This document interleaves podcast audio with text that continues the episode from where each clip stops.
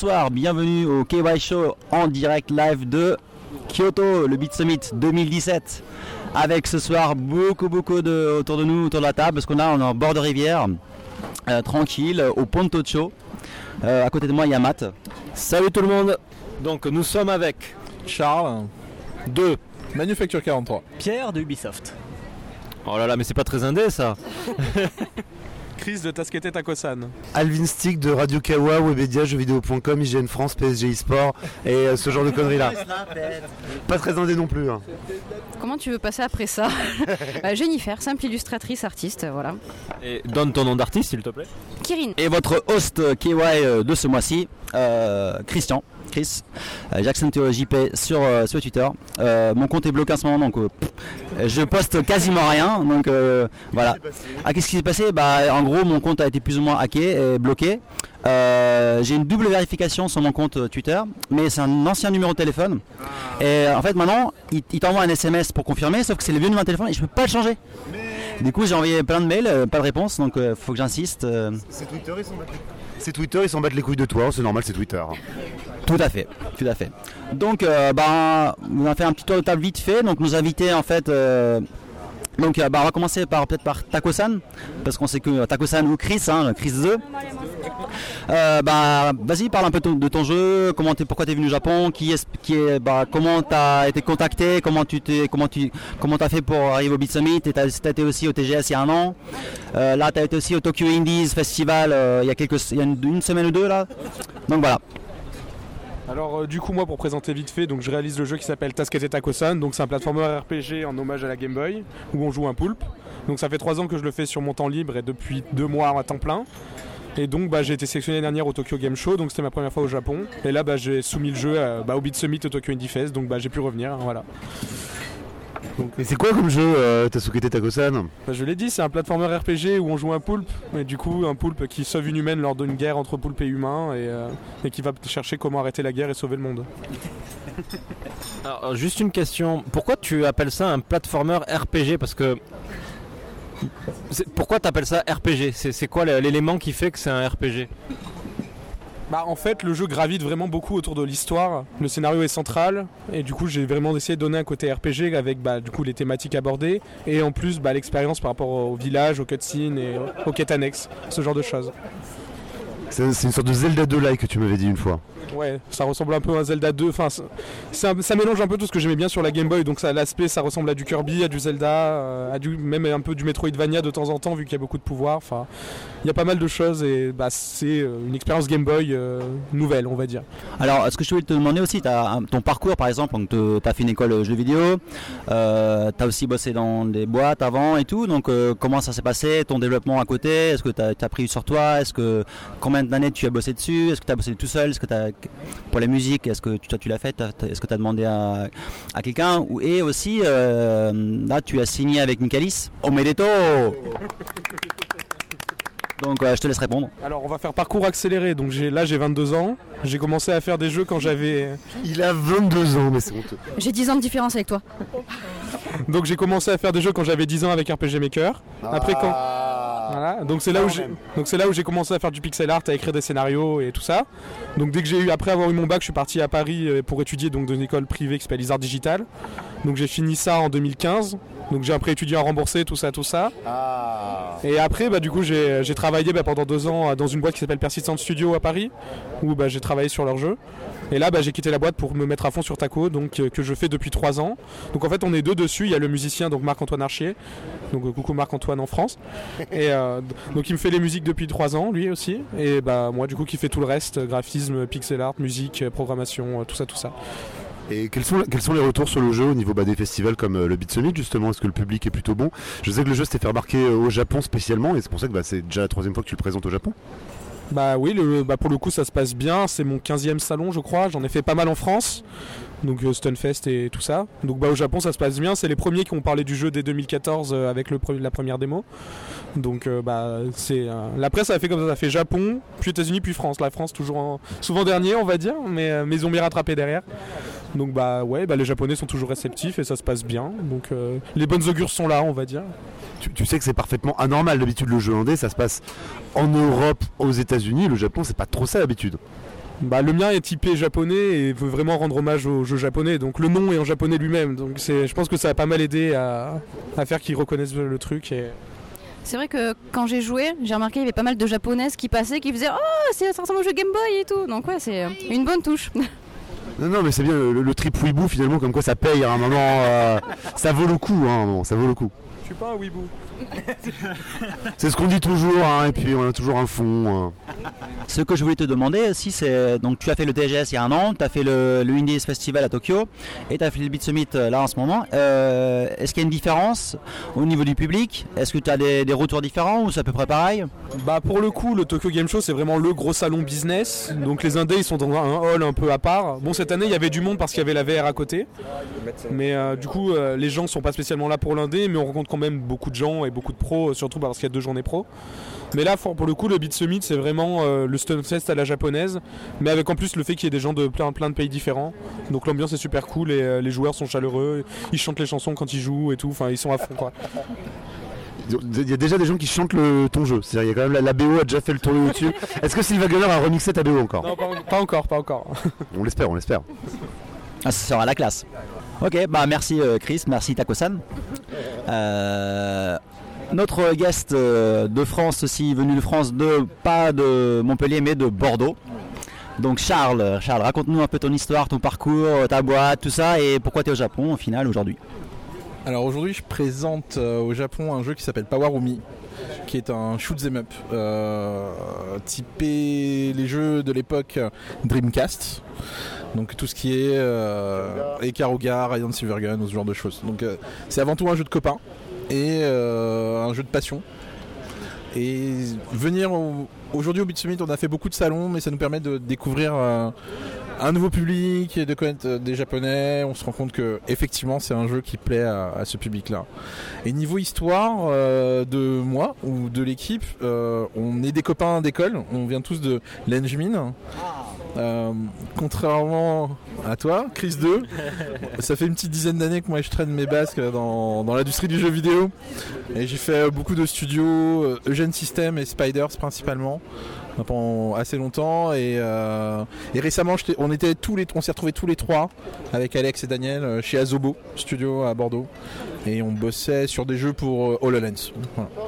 et ça fait un an et demi qu'on fait Power Omi euh, et on est presque sur la fin et on est content de nous et on est un peu fatigué mais euh, on est vraiment content c'est j'ai appris énormément voilà en, une- en un an un an et demi j'ai appris plus que dans les dix ans où j'ai bossé dans des gros studios voilà.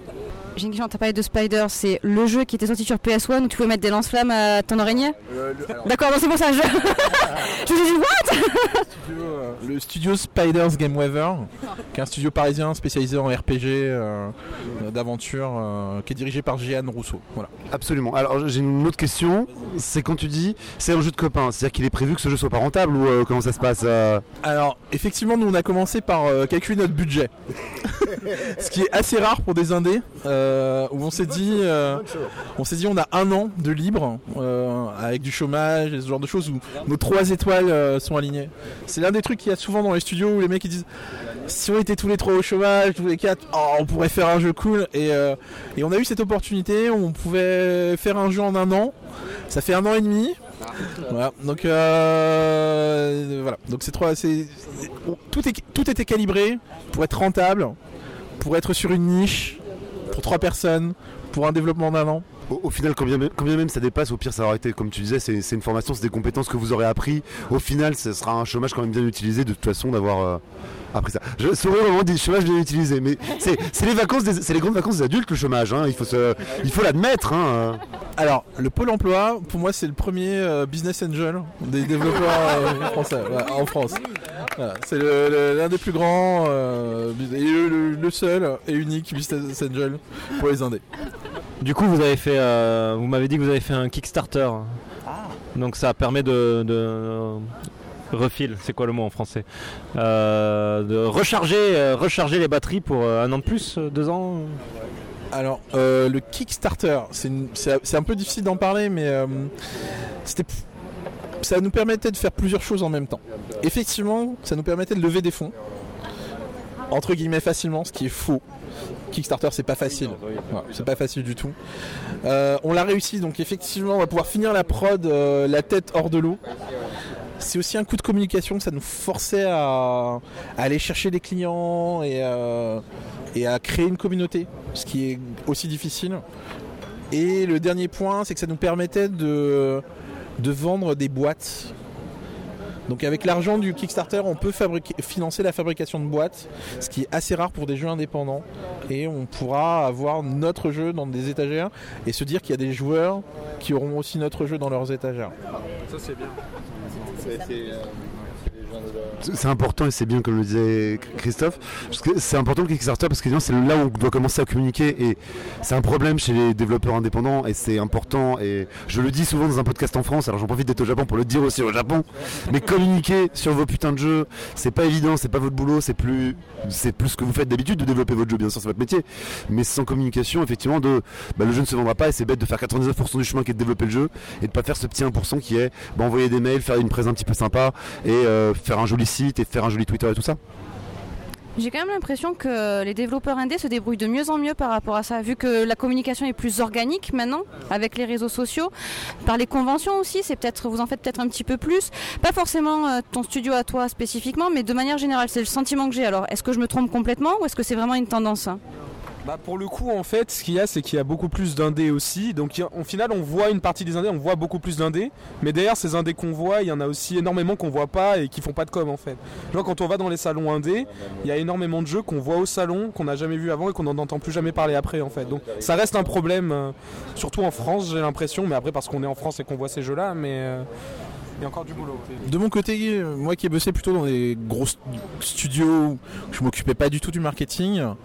Depuis que je suis dans le développement indé, je me rends compte qu'il y a toute une euh, culture underground, avec toute une communauté qui existe, avec énormément de partage, euh, que ce soit de ressources ou de contacts, euh, etc. Et, de connaissances. Donc on apprend aussi beaucoup, nous, euh, 83, des autres indés qui sont passés avant nous.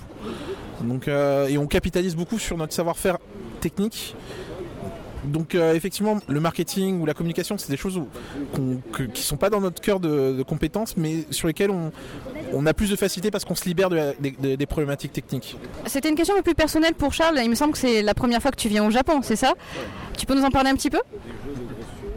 Alors, c'est très très très très très triste. J'apprécie que tu remues le couteau dans la plaie.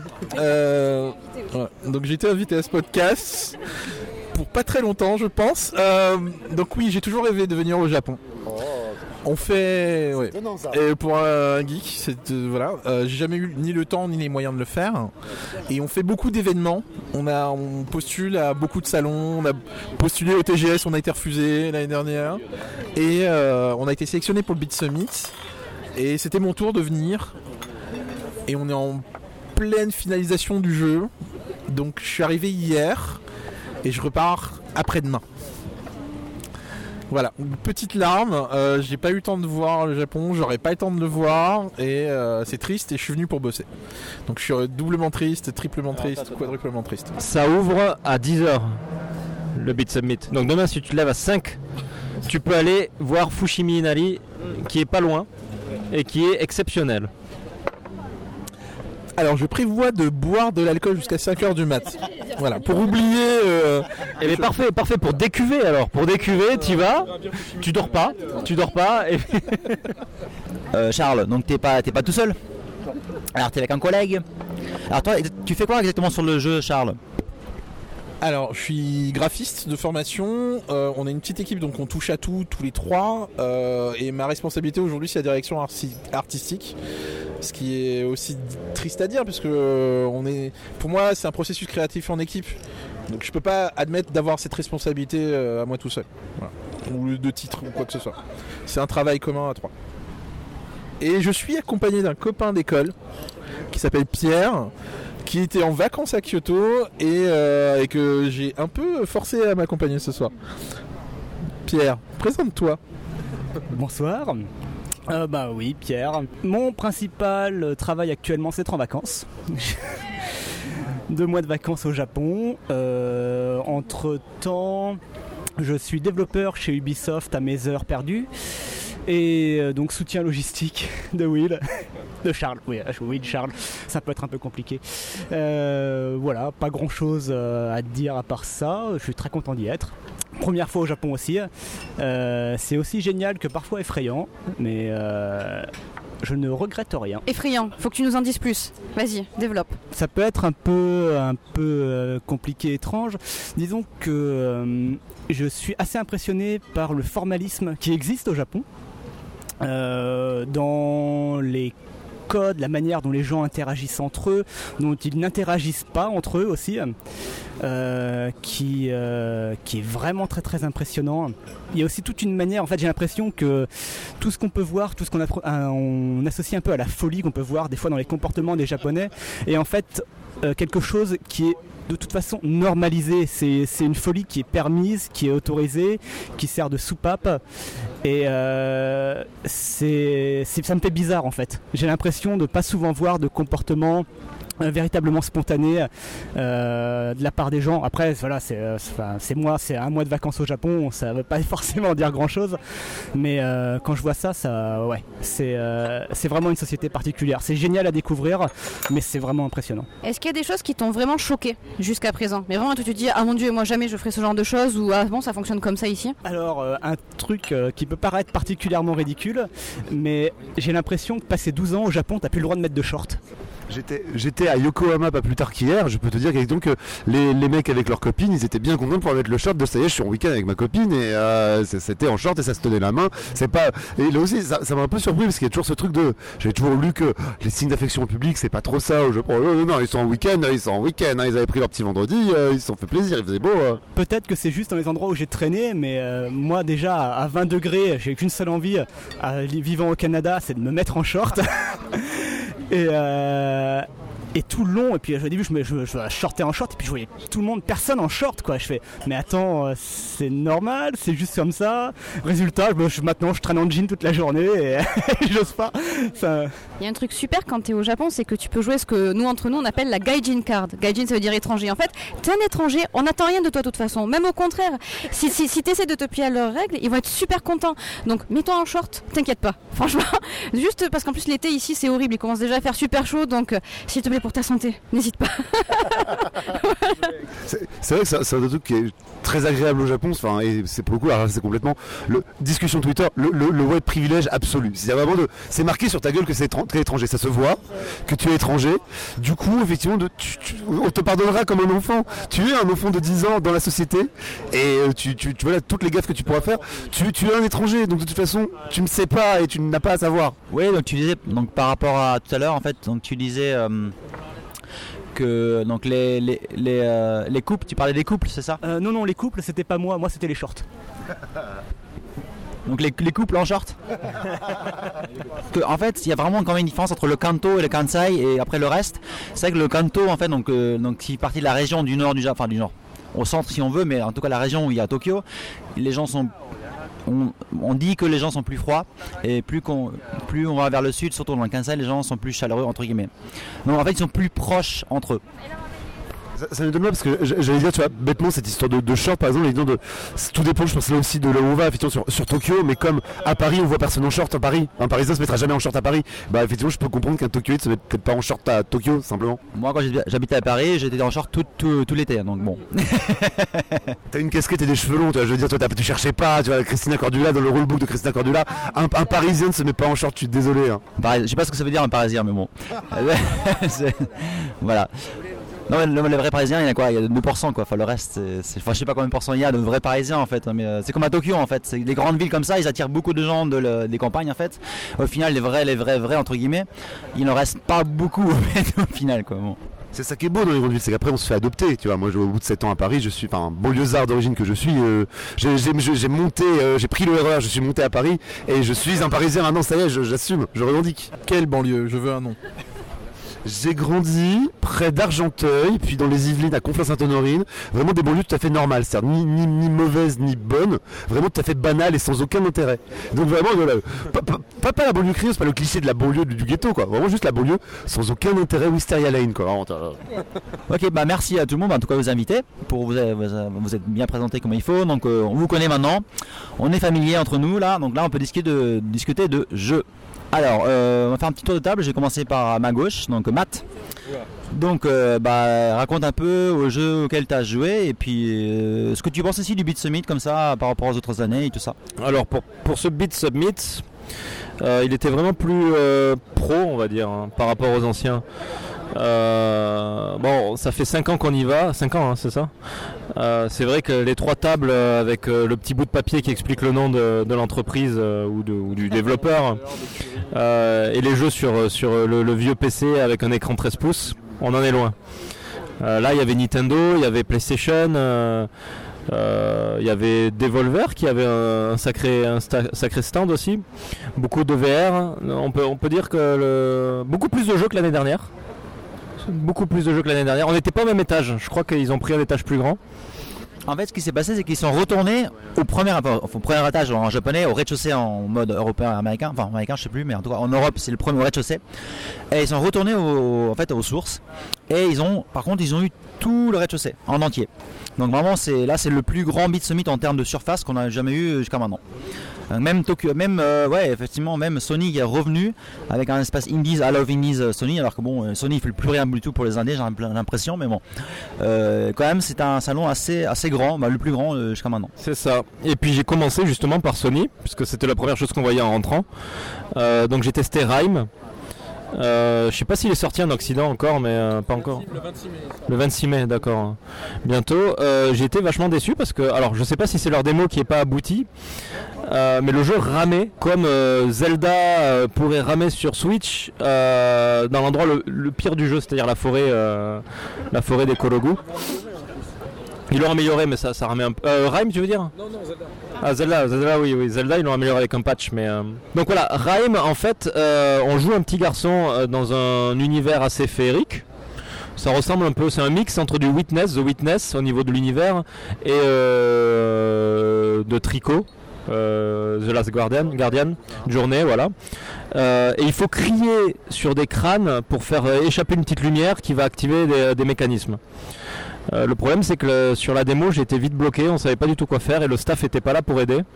Ah, c'est parce que c'était le début, euh, ça venait d'ouvrir donc je pense qu'ils n'étaient pas encore euh, prêts à accueillir les, euh, les, gens qui testent mais euh, au final assez déçu par le jeu qui, était prometteur et là graphiquement c'était un peu limite et, euh, vraiment le, fait que ça rame c'était vraiment gênant quoi. Euh, je réagis sur c'est- le, le jeu été prometteur parce qu'il a eu un très beau trailer une fois. Alors qu'en vrai, évidemment, le jeu en lui-même, on n'a jamais compris comment il jouait. Il a eu plein de galères de développement, il a changé. À la base, c'était l'exclu Sony qui s'est retrouvé sur un éditeur de troisième zone. On- le jeu a jamais été vraiment prometteur. C'est vraiment le truc de. On s'en est pris plein les yeux avec un beau trailer, donc on a retenu le jeu. Alors qu'en vrai, malheureusement, il n'y a jamais eu de vraie promesse. Et enfin, c'est vraiment le, le- le symbole de la déception, de genre de déception qu'on peut avoir. Je suis pas étonné que ça soit décevant à la fin. Mais bon, encore une fois, il paraît, enfin c'est ce qui se disait. Là, on jouait à une démo. Il paraît que le jeu final est plus abouti que la démo. Que bon, Oui, de ce que j'ai entendu aussi, c'est euh, en, revenant- enfin, en lisant aussi les, les, les développements d'Aries et tout euh, sur le jeu. Apparemment, ils ont, en fait, ils ont été vachement critiqués sur le fait que c'est vraiment de la copie conforme hein, de, de ce genre de jeu un peu arty et tout. Et au niveau gameplay, il n'y a pas grand chose. Mais en fait, apparemment, ils ont rajouté beaucoup de trucs. Ils sont revenus beaucoup sur le jeu une qu'ils ont été lâchés par Sony, plus ou moins. Enfin, ils sont, en, gros, ils se sont plus ou moins engueulés avec Sony, apparemment, sur plein de trucs. Euh, et même Sony, à ce moment-là, ils, avaient, ils, commençaient un peu à descendre, à- enfin, en gros, à moins investir, hein, être moins le- au niveau indé. Et du coup, ils sont, je pense qu'ils ont fait un, un mea culpa, ils ont revenu sur pas mal de trucs. Et effectivement, ça se voit pas dans la démo. Donc il y a beaucoup d'idées de gameplay apparemment assez différents. Parce que en fait, c'est sur une petite île. hein. Euh, donc euh, moi, j'attends de voir ce que ça va donner. Euh, je pense que je vais quand même le prendre. Mais alors, est-ce que tu l'as trouvé beau? Vide. Disons qu'il y a une patte. Il y a une patte au niveau de la, direction artistique. Mais il reste assez vite et encore une fois le fait que ça que ça rame quoi. Enfin il y avait il y avait un sacré problème. Bon ensuite j'ai testé tout à fait par hasard un jeu qui s'appelle Tokyo 42. Alors c'est une sorte de G- Enfin bon, j'ai ressenti que c'était une sorte de GTA-like. Euh, C'est-à-dire qu'on a une vue, mais de très haut. Les, les personnages sont vraiment tout petits. On, on est dans une ville très animée et on a des missions assassiner quelqu'un ou, euh, ou, euh, s'infiltrer dans une base. Et du coup, la particularité du jeu, qui le différencie d'un GTA, euh, c'est qu'on peut changer, comme ils disent, skin change. C'est-à-dire que si on est repéré, on peut se cacher et se transformer en une autre personne et comme ça, il nous repère plus. Alors on peut changer de peau comme tu disais. Oui. Et toi tu viens de... de peau. oh, joli. Bref. Donc le jeu était extrêmement difficile. Je pense que c'est parce que euh, je maîtrisais pas vraiment le, le gameplay. Euh, mais très joli. C'est du pixel art aussi. Euh, non, vraiment, je, je, je pense que je vais, je vais voir. euh, Tu, as pu le tester, toi?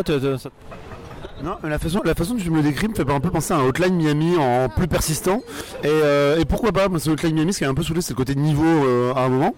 Euh, du Hotline Miami en mode GTA, je suis assez partant. Tu me le vends pas mal. Alors c'est vrai, c'est vrai maintenant que t'en parles, ça ressemblait beaucoup à Hotline Miami, sauf que c'est de beaucoup plus haut la vue. C'est vraiment des, ton personnage, il fait 3 pixels ou 4 pixels quoi. Et donc du coup, la ville est remplie. Euh, voilà, et les bâtiments, c'est très futuriste comme univers, et les bâtiments sont assez bien, euh, bien détaillés. Donc du coup, c'est très joli. euh, L'univers est très joli à voir. Alors Matt, tu parles de Hotline Miami. Devol- Devolver avait aussi présenté un, un jeu cyberpunk, action, très action un peu, un peu en mode Hotline Miami, mais en 3D. Je sais pas si tu l'as vu ça. Alors je l'ai vu tourner vite fait, mais euh, je, je m'y suis pas tardé. Donc euh, euh, si toi tu l'as vu, on pourra en parler après, mais euh, moi j'ai pas du tout. Je tiens à préciser que la légende est vraie, c'est-à-dire que je n'ai vu qu'une seule bière sur tout le salon. C'était sur le stand Devolver. Devolver, c'est le seul endroit où vous avez vu une canette posée sur leur table. Non, non, mieux que ça. Quand on jouait aussi, ils étaient en train de s'en siffler une, c'était très drôle. hein. Ah, Là, ce n'est pas une légende. Le Devolver et l'alcool, effectivement, c'est pour eux c'est obligatoire, c'est le carburant, c'est le fuel de Devolver, euh, la, la bière. C'était les seuls sur le salon à faire ça. Vraiment, on ne peut, on ne peut pas les empêcher de boire. Et on parle de bière, c'était pas une canette de 33 centilitres, mais bien une de 0,5 centilitres, euh, Asahi, euh, très bonne au Japon. Le jeu d'après, euh, je pense pas que ce soit un jeu qui va être commercialisé, c'était plus une démo, euh, une démo, euh, c'était un Oculus. Euh, le jeu s'appelle euh, You à l'envers, donc euh, O-U-Y, In the Mirror. Et donc en fait, on mettait l'Oculus, on se retrouvait dans une salle, et il y avait, on appuyait sur une sonnette, ça faisait apparaître une balle, et la balle, il fallait la mener dans un tuyau. Et on avait deux manettes qui, modélisaient les, nos mains dans l'univers. Et ce qui était marrant, c'est que en fait, la balle, on pouvait pas la voir en face de nous. Il fallait, il fallait envoyer que son reflet dans le miroir. Donc tous les gestes sont inversés ce qui rend la chose un peu, un peu difficile. Et il faut accompagner la balle avec les mains au travers des différents obstacles jusqu'au tuyau. Et c'était c'était, euh, vraiment très intéressant. Le jeu était très immersif, à tel point qu'à un moment il y avait une carafe d'eau euh, et je voulais pas la renverser parce que j'avais peur de foutre de l'eau partout. J'étais tellement dans le, j'étais tellement dans le jeu et, et ça m'a pas fait ça depuis au moins 2-3 ans en VR. Donc euh, c'était vraiment, euh, non vraiment pour un petit jeu. Quand tu dis que ça va pas être commercialisé, moi je t'assure, on peut vendre ça 20 euros et faire des DLC. hein. Je te le rappelle que Job Simulator est sorti hein, quand même. hein. Ouais, ouais, non, bien sûr, mais le, le gars, a- le gars, il donnait l'impression plus de montrer ça comme, euh, comme issu d'une école. Il voulait montrer un peu son dernier projet, plus que. Ah, il y a déjà des namabilum. J'en veux une, moi. J'en- veux une autre. Donc le, le jeu suivant, c'était celui de Manufacture 43, Pawarumi, qui veut dire la pierre de lumière en maya, c'est ça ou, euh, pierre, pierre volante. Ouais, non, mais c'est bon. euh, euh, oh, oh. Pierre volante euh, en Quechua. Quechua. Comme les temps. Comme les tentes. Ah. C'est avec un Q ou un, un K Un cul avec un cul. Un Q, un Q, d'accord, on aime les Q. Très bien. Donc euh, Quechua. Et donc c'est un shoot 'em up. euh, alors tu vas, tu vas peut-être, euh, je vais peut-être faire des raccourcis. Hein, tu, me- tu me. Mais pour moi c'était vraiment dans la, dans la lignée des Ikaruga. Euh, le puzzle en moins, mais le fun en plus. Non, j'aime bien Ikaruga, j'exagère. Euh, dans Ikaruga, on peut jongler entre le noir et le blanc et on peut absorber les tirs ennemis. Là, on peut pas du tout absorber les tirs ennemis. Si on se les prend dans la tête, on perd des vies. Euh, et on a le choix entre trois couleurs, bleu, rouge et vert, et qui ont toutes un ascendant sur l'autre. C'est-à-dire qu'il y a un jeu de pierre, papier, feuille. euh, Pierre, papier. papier, papier, ciseaux, Shifumi, voilà, Shifumi. Ben, force de vivre au Japon, voilà, hein, c'est, on perd les. euh, euh, sauf que donc euh, une couleur a un ascendant sur une autre, mais si on joue à l'inverse, c'est-à-dire si on joue du rouge sur du rouge, ça permettait de remonter les vies, et si on joue du vert sur du bleu, c'est-à-dire du celle qui est faible face à la forte, on remonte euh, le coup spécial. Euh, et toute cette synergie, en fait, ça rendait le jeu très fun. On n'est pas dans un Danmaku, c'est-à-dire qu'on n'a pas des boulettes dans tous les sens, on est plus dans un, dans, dans un shoot 'em up euh, classique. Oui, c'est vrai parce que même moi j'ai réussi à y jouer et on a perdu au même endroit. Alors que toi tu es excellent à ce genre de jeu et moi je suis une bille au shoot 'em up. Donc en effet, la vraie composante shoot 'em up est moins importante au niveau d'Anmaku comme tu disais. Bah, Il y a moins de boulettes. En même temps, le jeu était assez difficile, on jouait en, en mode facile. Donc il faut voir le mode le plus difficile, mais euh, le, le jeu est vraiment, était vraiment passionnant. Moi j'ai vraiment envie de, de m'y mettre et euh, il sort cet été. Normalement, normalement hein?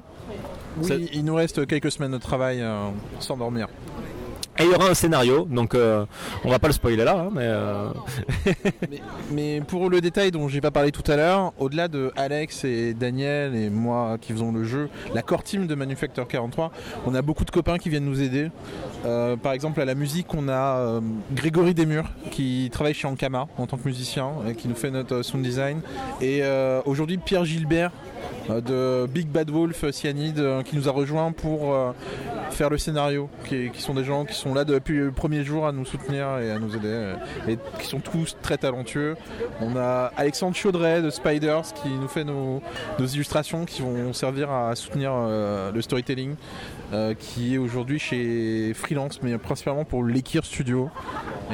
Donc euh, l'autre jeu que j'ai fait c'est euh, Taskete euh, Takosan. Euh, j'ai fait trois niveaux, hein. Euh, sachant que oui effectivement c'est bien un RPG dans le sens où euh, il fallait débloquer le troisième niveau. J'ai pas pu essayer de pouvoir à part celui qui permet de pas mourir si on se prend un coup, une sorte de bouclier, de bouclier quoi. Donc le jeu on joue un petit poulpe. J'ai pas saisi le scénario parce que c'était en japonais, j'avais la flemme, la flemme de lire. Euh, on peut lancer de l'encre, ce qui immobilise les ennemis et qui nous permet de monter dessus. Euh, et pour se frayer un chemin, pour récupérer euh, les différents items, etc. et le jeu a une patte Game Boy, donc on a l'impression de jouer à un jeu Game Boy. On, peut, choisir des, filtres comme sur la Game Boy. comment ça s'appelait? La Super Game Boy. La Super Game Boy. Quand on jouait à la Super Game Boy, on pouvait choisir euh, différentes couleurs, mais on pouvait le faire aussi sur euh, Taskete Takosan. Et dans Donwell. Hein Et dans Donwell. Et dans Donwell aussi, mais il faut les gagner dans Donwell. Vous avez joué à Donwell Bien. Euh, et du coup, ouais, Takosan et Taskete Takosan était assez fun, très fun même, je dirais. Euh, J'espère l'avoir en anglais pour pouvoir comprendre. Ouais, j'ai vu que tu l'as changé pour celui d'après, mais euh, mais là, euh, ouais, moi je l'ai fait en, en- japonais. Et effectivement, pour un- un- une personne qui n'est pas japonaise, euh, c'était un peu difficile de lire. Les, les, hiragana sur fond gris, ça fait un peu bizarre. hein. Faut dire qu'ils avaient un- une sacrée expérience. Euh, mais Jennifer, tu parleras un peu aussi de ces deux jeux, hein, du shoot 'em up et de, et de, Takosan, euh, puisque tu as joué aussi. Et le, dernier jeu que j'ai essayé, c'est un jeu euh, en une dimension, donc j'ai pu, le tester sur un fil. Donc c'est le premier jeu. Alors c'est, il, dit que c'est un dungeon crawler euh, en une dimension, c'est-à-dire qu'on joue sur un fil. Euh, on est un petit point lumineux. C'est physique, hein, c'est un fil physique, euh, une bande de LED en fait, une bande de LED. Euh, on joue un petit point vert et avec une manette, on va avancer. Euh, De toute façon, on peut qu'avancer ou reculer puisque c'est en une dimension. Et si on secoue la manette, le point va s'agiter et il est en mode attaque, c'est-à-dire qu'il va, il va tuer tout ce qui est ennemi. L'ennemi est représenté par des points rouges qui peuvent bouger, qui peuvent être statiques. Et euh, il y a de la lave qui est représentée en orange, qui apparaît et disparaît, et il ne faut pas être dessus quand ça apparaît. Et tout ça, ben, ça donne euh, une sacrée profondeur euh, au gameplay euh, qui marche par niveau, c'est-à-dire qu'il faut aller tout en haut de- de- du fil et si on y arrive, on passe au niveau 2, on recommence tout en bas, il faut remonter à chaque fois. Euh, ça fait un peu mal aux yeux par contre à force, mais, euh, mais c'était vraiment top. J'ai j'ai pas eu l'occasion de. Le, le nom m'échappe, mais euh, Line Wobber, ça s'appelle. J'ai pas eu l'occasion de l'essayer. Mais ce qui est assez dingue, c'est qu'au début, de loin, on voit juste effectivement deux bandes de LED qui montent d'une manette vers un plafond. Et de loin on se demande mais qu'est-ce que c'est que ce truc? Et c'est là où c'est très fort, c'est que sans jouer au jeu, juste en regardant quelqu'un y jouer, j'ai compris tout le gameplay du jeu, qui est jamais qu'une bande de LED qui s'allume et qui, qui est verte, orange ou pas allumée quoi. Et rien qu'en le regardant, on comprend exactement comment ça se joue et ça a l'air très amusant. Et il y a un gameplay quoi, et c'est très impressionnant. En termes de, gameplay minimaliste comme ça, je trouve ça assez incroyable. Alors pareil, c'est pas un truc qu'on peut acheter et ramener chez soi, mais c'est une installation qui je trouve est vraiment vraiment intéressante. Alors, moi, j'ai pas joué au Beat Summit, mais j'ai joué il y a quelques semaines au, au, au Tokyo Indies Festival. Et euh, en fait, ce qu'on n'avait pas dit, c'est que la, manette, c'est un, stick. Et c'est un stick en fait qui, qui bouge très facilement, une sensibilité extrême. Donc, euh, qui wobble. En fait, donc, wobble en anglais, ça veut dire euh, ouais, wobble, donc euh, vibrer quoi, presque. Et donc en fait quand on pousse la manette, on la lâche, ça fait vraiment un vibrement. Et du coup voilà le, la LED elle bouge comme ça dans tous les sens euh, et elle a le mode attaque. Donc c'est assez ouais c'est assez marrant. Et donc au Tokyo Indies Festival, euh, il avait donc on peut on peut agencer donc la, espèce de le fil de LED comme ça comme on, peut le coller contre le mur. Et là au Tokyo Indies Festival, il, avait vraiment il avait collé euh, en- quasiment quasiment en ligne droite jusqu'au plafond. Là au, au Beat Summit, il a fait il a fait, des, des virages comme ça un peu bizarres euh, sur les côtés et tout. Donc en fait on, peut on peut l'agencer comme on veut. Donc c'est vraiment c'est voilà. Pour le coup, moi, ce jeu-là, je l'ai rencontré au Pico Pico Café l'année dernière. Et pour le coup, ce qu'il a fait, c'est qu'il avait fait tenir la bande de LED à chaque personne qui était dans la salle. euh. Du coup, ouais, on peut, euh, on peut l'adapter un peu n'importe comment. Mais il en vend aussi d'ailleurs. hein. Il les fait à l'unité, mais il en vend. Donc, euh, il y a moyen d'en acheter. J'ai une question parce que tu dis que les gens les tenaient. Les, les lumières LED, ça chauffe pas au bout d'un moment? Bah vis- là, visiblement non. En fait, c'est bah, c'est comme un fil, c'est dedans. En fait, donc du coup, ça chauffe pas trop. Non. ça se fait à la main ça? Tu veux parler? Je, je- je- je- je peux meubler s'il y a besoin, mais euh, mais c'est une autre question. Moi, ce qui, ce qui me plaît beaucoup avec ce jeu-là, je l'ai croisé à beaucoup de salons à la Gamescom l'année dernière, etc. C'est qu'il y a un côté physique qu'il n'y a pas sur euh, beaucoup de jeux qui sont sur des écrans. On sort, de- l'écran, de la manette et euh, on, s'amuse physiquement. Au-delà de la pub, de, de- la mode euh, motion gaming qu'il y avait sur Wii, etc. Et c'est, euh, moi, je l'aime beaucoup. J'ai joué, c'est peut-être le seul jeu que j'ai joué en fait pendant la- le Beat Summit. C'est marrant de voir comme c'est- marquant, mais c'est là où on voit que vraiment le, côté installation rend ça vraiment très unique et qu'ils fassent beaucoup de démos qui réussissent à en vendre, mais qu'ils le, voilà, qu'ils puissent l'adapter à plein de situations. Après, enfin, c'est génial. En plus, le mec a créé un jeu qui a pas été non plus le, c'est pas le truc le plus chiant du monde à développer, quoi. Euh, mais c'est une super super idée. Après, en plus, c'est vraiment un truc sur de l'événementiel et qui va forcément créer des rencontres et des circonstances. Et, euh, et c'est vraiment chouette, je trouve, comme idée, un, jeu qui s'adapte plus à un événement que tu vas vraiment l'adapter en termes de contenu en lui-même. Alors le, dernier truc que je euh, pour le jeu, c'est que euh, je crois qu'il y a 4 couleurs ou 5, pas plus, hein, c'est très limité. Donc euh, le personnage c'est jaune, c'est ça? Vert, pardon. Vert. Et, et donc au début c'est un espèce de tutoriel. Donc le premier niveau, on faut monter tout en haut comme d'habitude. Et il y a quoi? Il y a juste un ennemi. Il faut le niquer. Hop, on arrive en haut, on retourne au début. Après, il y a trois ennemis. Après, des ennemis de, de- des deux côtés. Après, il y a la lave. La lave qui disparaît, qui réapparaît. Donc, en fait, c'est un gameplay comme ça qui va, qui va, qui va, qui va progressivement euh, devenir de plus en plus dur, plus compliqué. Et euh, je trouve que la progression est vachement bien foutue. Donc. Et puis, on est content parce qu'il n'y a aucune instruction. On- n'explique rien. On comprend juste la manette, on commence et c'est tout à fait naturel et, et vraiment, enfin, c'est du gameplay, euh, comment dire, intuitif. C'est vraiment sympa. Euh, Matt, t'as fait quoi sinon Et ben sinon c'est tout. Après j'ai regardé pas mal de choses, mais euh, j'ai joué à Killer, euh, Killer Queen, mais euh, ça Jennifer en parlera. C'est un jeu qui se joue à 10, 5 contre 5, donc c'était fantastique. Ok, merci. Bah, on va... Alors, Charles, est-ce que t'as fait autre chose que Wobbler, ou Line Wobbler? Non, j'ai pas pu jouer, je suis en promo, donc je travaille. euh, je suis désolé. Est-ce que ton collègue, il était au Summit Alors en tant que vacancier, oui, j'ai eu du temps. Euh, le premier que j'ai pu tester, alors c'est euh, celui-là je m'en souviens parce que c'est une série qui me tient assez à cœur, qui est euh, Momodola. Donc une série euh, qui, si je me trompe pas, historiquement est en 2D et qui là est passé en 3D pour le, le cinquième épisode, qui peut un peu inquiéter parce que euh, c'est quand même pas la même chose. C'est pas, on avait, on avait des jeux, enfin. J'aurais, j'aurais, en fait, j'aurais défini la, la série des Momodola comme un mélange de, euh, de Metroidvania avec un petit côté Dark Soul sur la, sur la difficulté. On est plus sur la même chose. C'est de la 3D, c'est plus lent, mais bah, ils essayent et à partir de là j'ai au moins envie de leur laisser euh, la chance. Pas de graphique était vraiment pas dégueu, la DA était, je trouvais ça plutôt sympa. Je pense, en, tout cas regardez, ils en sont au début donc c'était peut-être un petit peu tôt pour, euh, voir ça. Ils ont, le bon goût d'être là et de montrer, donc je trouve ça cool. Euh, pas loin de celui-là, alors là c'est plus sur un point technique, il y avait un jeu full HTML5 qui était un jeu d'action techniquement. Tu veux parler de Code Connect, je crois. Et donc c'est voilà, c'est effectivement le jeu a été collé à 100% en HTML5 avec un framework forcément. Et euh, c'est en fait c'est un action RPG qui est fait en Allemagne. malheureusement, j'ai pas, on n'a pas eu le temps de voir la, partie RPG, mais maintenant que tu le dis, c'est vrai que je me souviens à la fin du, jeu, et, il faisait une petite promo. Euh, la DA était pas dégueu déjà. Et euh, bah ouais comme je dis c'est surtout le point de vue technique euh, full HTML5 aussi fluide. Je m'y attendais pas je enfin j'ai pas c'est pas quelque chose que moi je connais personnellement donc ça je trouvais ça très très intéressant. En plus de ça, le jeu a pas l'air dégueu, donc euh, ma foi, pourquoi pas. Sinon, sinon, bah, il y, a déjà aussi pas mal de jeux, mais qui sont déjà sortis en Europe, donc je vais pas forcément en reparler de cela. Euh, ils sont bons pour la plupart, les gens les connaissent. Hyper Light Drifter, euh, Shovel Knight.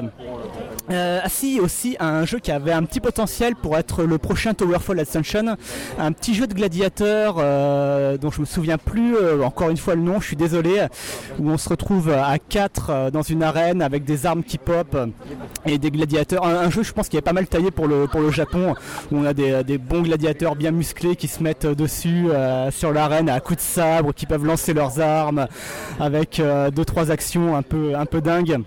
Euh, qui, qui fonctionnent directement quand, on, quand on y joue. En plus j'ai gagné donc forcément il est bien et qui s'appelle Arena Gods. Merci.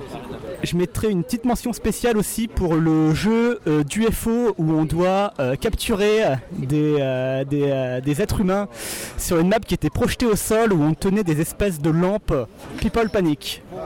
People Panic. bon, qui va peut-être être compliqué à installer chez soi pour y jouer, mais qui vaut au moins le coup d'œil. Euh, et passer ça, bah, il y a quand même deux jeux qui, pourront, qui, ont, qui brillaient sur le salon par-dessus les autres, qui étaient Power Rumi et euh, Taskete Takosan, hein, qui, où je me suis jamais autant senti être un poulpe que quand j'ai, joué, ou un caillou volant, c'était assez dingue. Euh, bah, merci. bah, tu parlais de. Ah, tu parlais ouais, de Takosan. Alors, Takosan, Chris, euh, tu as fait donc c'est le deuxième salon que tu enchaînes là euh, en espace d'une semaine ou deux semaines. Est-ce que tu as eu le temps de jouer? Eh bien oui pour le coup. Bon je suis tout seul sur mon stand donc c'est compliqué mais à un moment j'ai squatté des interprètes euh, parce qu'il y a pas mal d'interprètes anglais-japonais qui tournent sur le salon en bénévole. Du coup bah, j'en un moment j'en ai squatté, je les ai laissés sur mon stand et je suis allé me promener un petit peu. Donc j'ai pu aller jouer bah, à des jeux que je follow de temps en depuis un petit moment sur Twitter, genre Iconoclast de Konjac. Donc ce jeu là il est super beau, enfin c'est un ça ressemble à un Metroidvania. Je n'ai pas joué assez pour euh, savoir si ça a vraiment un côté Metroidvania de bout en bout. Mais en tout cas, c'est un pixel art super léché, super joli. Euh, bon, les gens maintenant ils diront à la All Boy, même si euh, il, est, il, est, en un développement presque aussi long, je crois. Hein. Ça fait vraiment longtemps que. la première fois que j'ai entendu parler de Iconoclast, ça devait être en 2011. Et je follow Joachim Sandberg depuis 2011. Et d'ailleurs, il n'a pas les cheveux aussi gris en vrai que sur Twitter. C'est très bizarre. Ouais, c'est vrai ça. Alors, pour justement avoir parlé avec le, donc le, le dev, c'est un Suédois. Et ça fait 5 ans qu'il bosse dessus, qu'il me dit euh, sérieusement. D'accord. Bah du coup j'ai pu tester ça et c'est vraiment propre. C'est euh, les actions, euh, ça répond tout parfaitement. Le jeu est fluide. c'est un petit côté Metroid aussi. Hein, j'ai l'impression dans les animations du personnage. Et mais avec, je, ne saurais pas décrire l'histoire pour le coup parce que j'y joue en japonais aussi et que bah du coup j'ai pas pu voir. Mais en tout cas ça fait vraiment envie. Mais, c'est plus, on dit Metroid pour le gameplay, mais en termes de, de visuel et d'exploration, c'est vraiment c'est con, hein, ça ressemble vraiment à All Boy à ce niveau-là, mais, euh, mais aussi, aussi coloré et aussi peuplé et aussi euh, euh, un petit peu peut-être un peu à l'esprit à la fesse, je sais pas, je sais pas, mais ça, a l'air vraiment chouette et c'est vraiment léché et c'est vraiment d'une fluidité dans les animations qui est vraiment chouette. C'est vraiment chouette, Zico de Last. Et en plus, le cara design est cool. Alors, ce que je voulais rajouter par rapport au jeu, c'est deux trucs. le premier truc, c'est que c'est une engine, fait, enfin pas fait maison, il bosse avec Construct. Alors, j'avais jamais entendu parler de ce truc-là. En fait, c'est apparemment c'est une engine qui existe depuis un moment, qui est euh, assez bancal apparemment. Euh, il y avait un autre jeu sur le salon qui était avec la même engine et en fait le mec il est le, par exemple c'est quoi c'est l'Unicode. Unicode était même pas supporté donc euh, il a dû refaire les fonts pour le japonais et tout et ça s'est fiché vraiment c'était super crade donc bon il a dit j'ai bien galéré pour ça. Et, euh, et à part ça, donc oui, effectivement, donc c'est fait par un Suédois. Et euh, l'art est quand même assez japonisant, j'ai envie de dire, hein, vu les couleurs, même le, le, hein, le style d'ailleurs du personnage. Et euh, en fait, le gameplay, c'est on a euh, donc une attaque, euh, on va dire punch euh, mélangée magie, avec un coup qui est portant, qui va dans la distance. Après, on a un, on a une un wrench, donc une clé, une clé, une clé anglaise. Une clé anglaise et qui va servir de on va en fait activer des, interrupteurs avec la clé ou, hein, et on va ouvrir des portes on va ouvrir des portes en fait et euh, des portes qui s'ouvrent pendant quelques secondes donc il y a vraiment des en fait je dirais que c'est un espèce de Metroidvania puzzle platformer en fait euh, et on va débloquer en fait donc des clés anglaises plus puissantes et des armes plus puissantes par la suite euh, mais effectivement, il est, comme tu disais, il est bien léché, vraiment super beau. et surtout, le mec, il bosse dessus tout seul depuis le début. Et euh, pour avoir parlé avec lui, il m'a expliqué que donc je lui demandais un peu, ouais, alors la scène indé en Suède, c'est comment et tout. Il me disait, ouais, bah, tu sais, moi je sors pas trop. donc le mec, il dit, en fait, c'est le mec dans sa cave euh, qui sort jamais quoi. Je le follow sur Twitter depuis longtemps parce qu'à l'époque c'était vraiment un, stagiaire qui faisait du game design qui m'avait parlé de ce gars et qui m'avait dit que ce mec était ouf. Et effectivement, le, le mec, le mec est un peu ouf, mais genre effectivement tu sens que l'hiver suédois, ça leur tape, euh, ça leur tape sur le cerveau pendant l'hiver clairement. Et, le mec en même temps, elle a partagé tout le développement du jeu sur Twitter depuis très longtemps. Le mec vraiment est à fond dans son machin et il a fait ce projet-là, mais il en faisait trois en même temps pour finalement décider de faire celui-là. Enfin, le mec savait ce qu'il voulait quoi. Et pourtant il a, il aurait pu devenir Notch. euh, Il l'a connu à l'époque euh, avant que ça soit un truc euh, Minecraft et puis et il est finalement toujours en train de développer son jeu. Mais lui, il ne le sort pas avant qu'il soit fini. Ça c'est bien. Hmm, oui, bah du coup, bah, j'ai j'ai enfin pu le rencontrer, donc c'était cool. Sinon, dans ce que j'ai testé, bah, on, peut, on peut faire encore une mention en français. Il y avait Wonderboy qui était là aussi. Bon, lui, il est déjà sorti, je l'ai déjà fait sur Switch, mais du coup, il était là, donc bah, c'est cool qu'il soit là, même s'ils étaient aussi déjà là l'année dernière. Sinon, bah, il y a Allboy aussi, que je, je vais passer faire coucou. D'ailleurs, ils ont annoncé hier qu'il va sortir sur Switch, donc euh, bah, bon, je l'ai déjà fait sur Steam, mais je pense que je le reprendrai parce que c'est un bon jeu. Et sinon, bah, j'ai testé d'autres petits jeux vite fait, mais j'ai pas forcément retenu les noms. Il y avait un qui ressemblait à un Game Watch.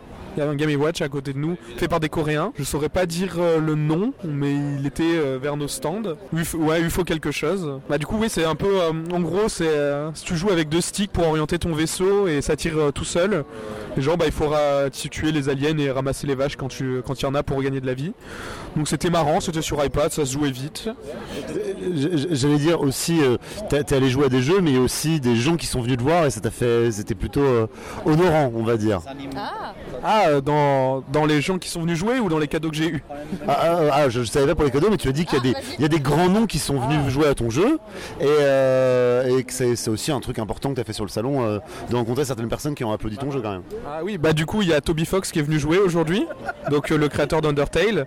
Donc c'était un peu le, le petit achievement, il est venu jouer, euh, il s'est rappelé que je lui avais envoyé des mails il y a 3 ans, donc euh, il, il, m'a- il est venu faire, on a parlé par mail il y a 3 ans, je fais ok. Donc j'ai bugué un petit peu, mais il a joué 40 minutes et il a bien aimé. Donc euh, bah, il a pris mon, il a pris mes stickers quoi. Un retweet, un retweet. bon ça on verra, mais euh, en tout cas bah, j'étais content de, bah, de le rencontrer, puis il est sympa, il est assez discret, hein, moi je, l'ai même, parce que je connaissais pas forcément sa tête, donc euh, il est arrivé, euh, bonjour c'est Toby Fox. euh. Fais des plot twists avec le jeu qui se ferme à la fin, tu vois, je- je- vas-y. Fais, fais crée-toi une hype toi aussi, vas-y là. Hmm.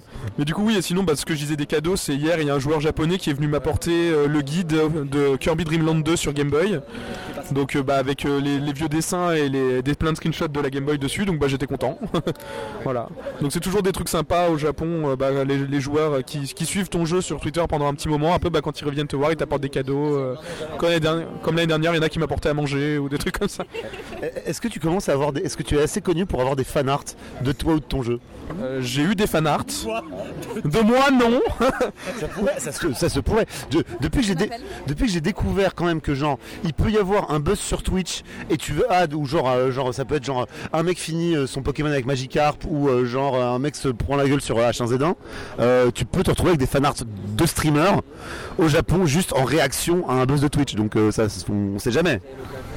Et fais attention parce que vu que tu es assez connu au Japon, à mon avis, il y a moyen qu'il y ait un yaoi, un yaoi entre toi et les tacos. Oula, en plus oui, tacos, tentacules. Là, à mon avis, il y un yaoi hentai qui traîne. Faudrait que tu ailles voir euh, au Tora, Tora no Hana. Si tu connais, c'est euh, voilà, Power. euh, tu devrais essayer. Bon, pour le coup, vu que j'ai un personnage poulpe, j'ai pas besoin d'avoir le jeu sorti pour avoir déjà des tonnes de hentai dessus. Donc, bon, bah, ça au moins, ça, ça passe. Mais euh, bon, bah, des yaoi, bah, qu'ils arrivent, hein, ils- ça fait jamais de mal, hein, écoute. hein. C'est toujours de la com, c'est toujours de la pub. Bon. Mais après, des fan art, euh, oui, j'en ai déjà eu. Donc, bah, j'étais content. Euh, j'en ai eu en pixel art ou bah, des dessins. Mais sinon, là, pour le coup, bah, j'ai pu avoir mon premier artwork officiel sur le jeu bah, par un, dessinateur de bande dessinée français. Donc, son pseudo, c'est Valentin Sèche. Donc, bah, il fait des BD euh, en Norvège d'ailleurs. Par un, ou Suède, non Suède, Suède. Par un, donc il se fait éditer par un Suédois, mais ses BD sont super bien. Et il a fait l'artwork officiel de Taco, donc bisous à lui. Et euh, bah, les Japonais l'aiment beaucoup. Il y en a qui leur disent que ça leur fait penser à du Ghibli un petit peu. Et euh, enfin bon, bah c'est cool. Voilà. C'est vrai que l'artwork est, est cool parce qu'il tranche avec le style. bah, le style Game Boy est forcément minimaliste du jeu. Et du coup, l'artwork est très, euh, bah, très Kirby, enfin très euh, féerique et très euh, rêve euh, et imaginaire. Bon, moi c'est bien, ça permet de mettre en avant les persos humains du jeu parce qu'il faut aussi le rappeler que c'est pas qu'un jeu qui parle de poulpes. Il y a aussi des humains et il y a aussi pas mal de personnages autres que les poulpes. Donc euh, voilà. Sinon après bah, sur ce que j'aurais joué au salon, euh, je pense que c'est tout. J'ai, je suis allé voir un peu, bah, le, j'ai fait un peu le tour des stands japonais. Il y avait un stand fangamer aussi, donc bah, il y a pas mal de gens qui ont pu acheter des peluches. Dont un à cette table qui a acheté une peluche Undertale, donc on dira pas son, on ne dira pas son nom. Une autre qui a acheté le tarot Undertale. Donc voilà, après bah, j'espère pouvoir visiter un peu plus demain. Mais c'est voilà, c'est ça la difficulté quand on expose, c'est qu'on peut pas trop aller visiter. euh. Donc voilà pour moi pour les jeux. On, on profite pas du salon de la même façon, c'est sûr, quand, on doit exposer. Euh, moi, je- je- j'ai eu un petit coup de cœur euh, pour un jeu. Alors, j'ai un peu vu les mêmes choses que vous. J'ai pas eu le temps de beaucoup jouer parce que je suis un connard de français qui arrive en retard, donc du coup, je suis arrivé assez tard sur le salon. Je vais pas mentir. Et par contre, j'ai- pu découvrir un jeu au hasard, au hasard des, des essais, un jeu qui s'appelle Bootleg Systems.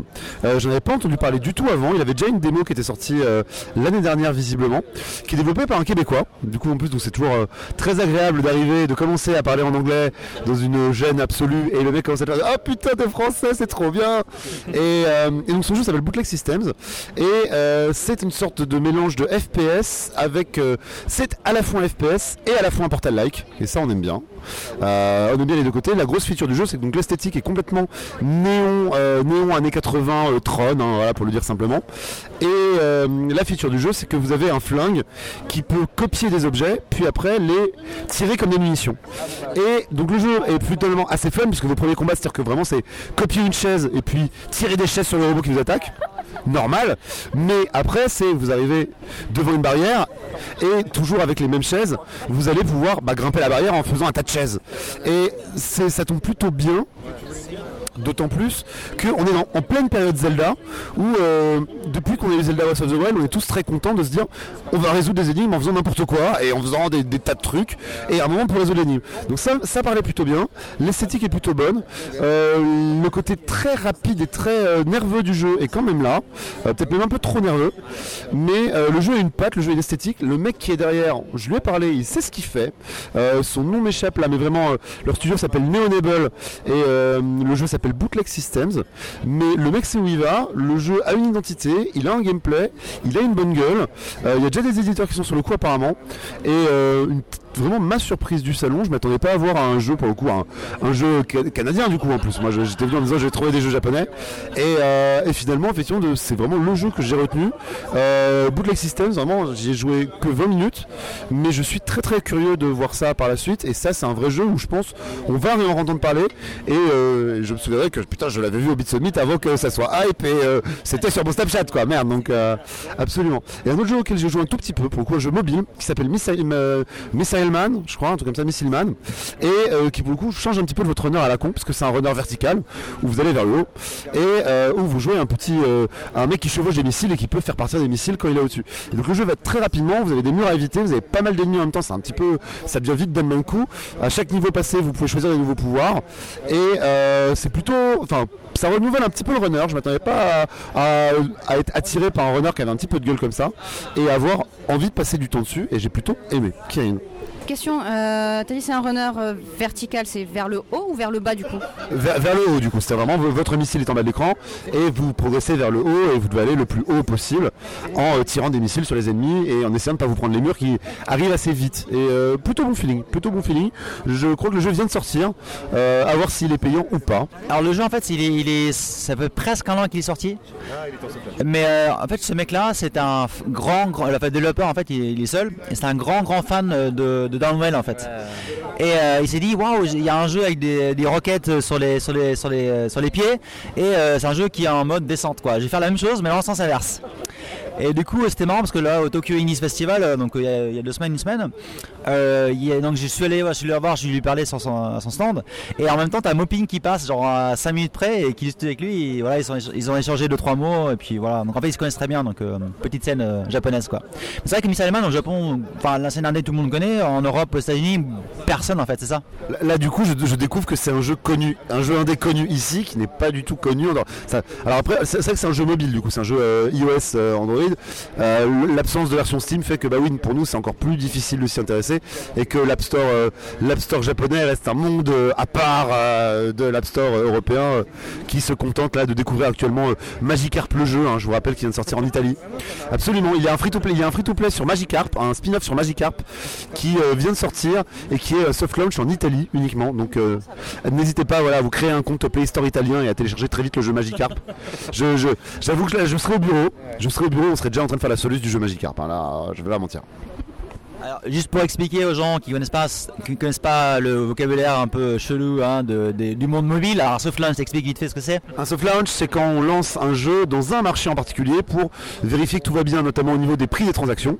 Et donc, on décide de le lancer sur un seul pays. Par exemple, à, enfin, à la base, prenons le jeu le plus connu au monde, Pokémon Go, euh, était censé n'être disponible au début qu'au Canada et euh, dans deux autres pays. Euh, et bien voilà, ça arrive souvent qu'on choisisse un ou deux pays pour essayer un jeu, voir si ça marche bien, si les mécaniques sont validées, et après on le lance dans le monde entier et on met une campagne de com en route.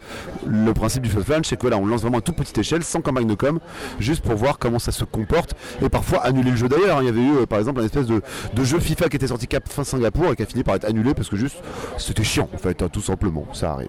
Merci Alvin. Donc on va passer le, le mic euh, à Jen, juste à côté. Alors ouais, comme euh, Mathieu et tous les gens autour de cette table l'ont déjà dit, il y avait quand même beaucoup de jeux. Euh, Chris, tu disais au début que c'était beaucoup plus professionnel.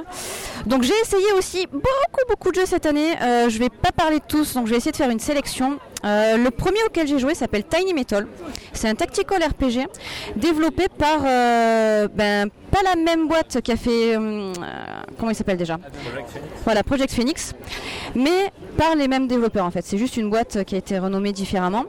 C'est un petit jeu sympathique. Bon, pour l'instant, il y a quelques petits euh, problèmes au niveau de la traduction, euh, des petits effets graphiques un peu bizarres, mais c'est vraiment accessoire. C'est vraiment votre tactical RPG standard, sauf que c'est plus dans l'univers euh, du film Splatoon. Mais en kawaii, en mignon, avec euh, vos petites troupes toutes mignonnes, qui ont leurs petites casques et tout. Et en fait, tu commences le jeu, tu es sur une carte avec un espèce de brouillard de guerre. Tu ne vois que ce que tes unités peuvent voir. Et le but du jeu, tu dois prendre également certains postes stratégiques qui vont te servir de spawner, un peu comme un jeu de gestion.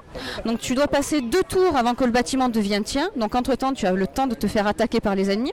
Donc c'est bien, ça rajoute une urgence pour vraiment vite vite prendre des bâtiments et créer le plus d'unités possible. À chaque tour et selon le nombre d'unités que tu as, tu vas gagner des points et c'est ces points-là que tu vas utiliser en tant que ressources pour créer de nouvelles unités. Donc là, tu n'as pas le côté chiant management de ressources euh, comme euh, faut- il faut plus de zigourats. Euh, Voilà, on a tous connu ça, c'est assez chiant. Voilà.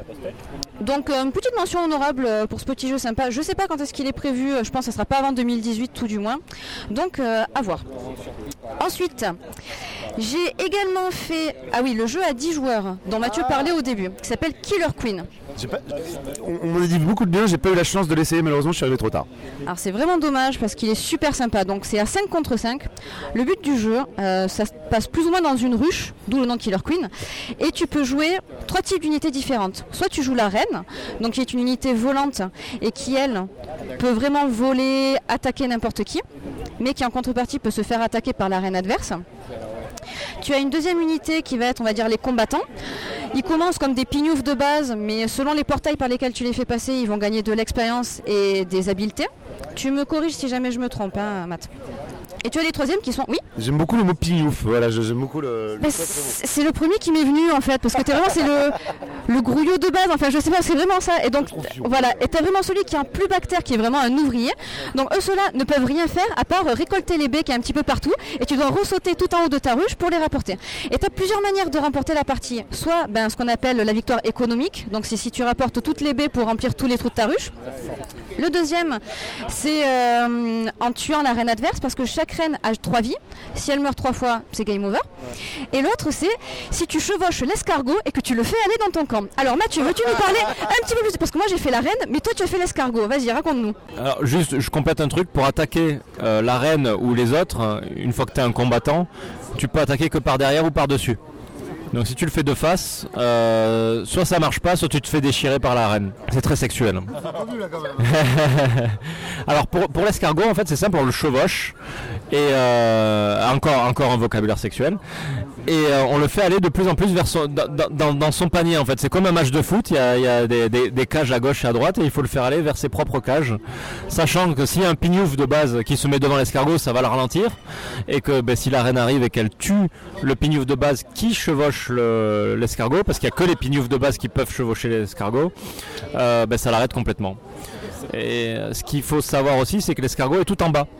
Donc pendant que les gens se battent pour amener des baies euh, dans la ruche, euh, c'est difficile de voir où en est l'escargot en fait. Donc ça, ça peut être très vite euh, le, ben, le pari gagnant au final. hein. Et malheureusement, c'est un jeu qui ne sortira jamais. Parce que le développeur nous a avoué que ben 5 contre 5 euh, c'est difficile. Alors il appelle ça une version arcade, mais c'est pareil, même en arcade je vois pas très bien comment ça peut fonctionner. Après tu peux jouer avec une intelligence artificielle mais tu perds tout le fun de la rencontre entre potes à 10 personnes. Autre jeu multi qu'on a fait c'est Ultimate Chicken Horse. Alors déjà rien que le titre euh, est fantastique. C'est magnifique. Donc pareil c'est un party game. Euh, je crois que c'est jusqu'à 5 ou 6 personnes. Tu choisis un animal. C'est que 4 Il y avait plusieurs animaux. En fait. Ah oui, mais c'est vrai. C'est vrai, c'est sur PS4, donc 4 manettes. Mais tu as le choix entre plus de 4 personnages. Donc ce sont des petits animaux. Tu as un écureuil, un caméléon, un cheval et un poulet, donc d'où le nom qui doivent être les All-Stars, j'imagine, euh, du jeu. Et en fait, une fois que tu les as sélectionnés, tu vas choisir le niveau dans lequel tu vas jouer. Et le niveau commence par sélectionner un élément. Donc ça peut être euh, une porte qui s'ouvre et qui se ferme. Euh, Il est en 2D side-scrolling le jeu, au fait. hein. Ça peut être une plateforme. Euh, Au début, c'est des choses très très gentilles. Et en fait, tu commences, on va dire, sur une tour très élevée. Et il faut que tu amènes tes animaux, tout du moins le tien, au goal, au petit panneau. Et il y a le vide entre les deux. Donc, ce qu'il faut savoir, c'est qu'il y a 10 tours dans la partie. Et le premier tour, c'est sûr, tout le monde va mourir parce qu'il n'y aura pas assez d'éléments à disposer pour pouvoir passer de l'autre côté. Et en fait, à partir de la deuxième fois, tu peux commencer à mettre des pièges. Et c'est là que ça devient très très intéressant parce que tu sabotes ce que les autres placent devant toi. Et avant que chaque tour, tu as 5 secondes où tu peux sélectionner ou enlever un seul objet, donc tu n'as qu'une seule action.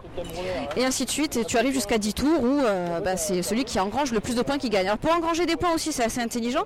Si tout le monde arrive, personne ne gagne de points. Euh, donc le but du jeu c'est vraiment de mettre des bâtons dans les roues pour que tu sois le seul à arriver. Si les autres joueurs se tuent sur tes pièges, tu gagnes beaucoup plus d'expérience. Donc vraiment c'est il faut bien juger, mais il faut faire gaffe parce que tu peux aussi te prendre au tien de piège, évidemment. Mais ça peut être très vicieux parce que par exemple moi j'ai mis euh, en place, euh, alors vu qu'on peut poser un objet par tour, euh, ça prend deux tours de poser deux portails pour pouvoir se téléporter d'un côté à l'autre. Donc je l'ai fait une fois et j'ai gagné la partie comme ça. Et euh, vu que Jennifer avait remarqué qu'on pouvait gagner comme ça, au troisième tour j'ai foutu un, putain de, trou noir à la sortie du, téléporteur. Comme ça, elle a cru qu'elle allait pouvoir gagner en se téléportant et elle s'est fait avoir par le, trou noir. C'était euh, et, euh, et c'est que c'est- très vicieux comme jeu, c'est très vicieux, ça c'est très simple à jouer, mais ça devient très vicieux et je pense que c'est le genre de jeu qui peut tuer des amitiés en, fin de partie. Et le dernier party game euh, qu'on a fait, c'est Riverbond. Il sort sur euh, PlayStation et sur PC, ou Xbox, Xbox et PC, pardon. Il est prévu pour euh, la fin de cette année. Et là, par contre, c'est Minecraft qui rencontre, je sais pas trop quoi. Peut-être. euh, ouais, le dernier qu'on a fait ensemble. Tu, tu peux jouer quatre petits chevaliers. Comment il s'appelait ce jeu Voxel là Le Zelda-like Voxel Ah oui Ah, alors.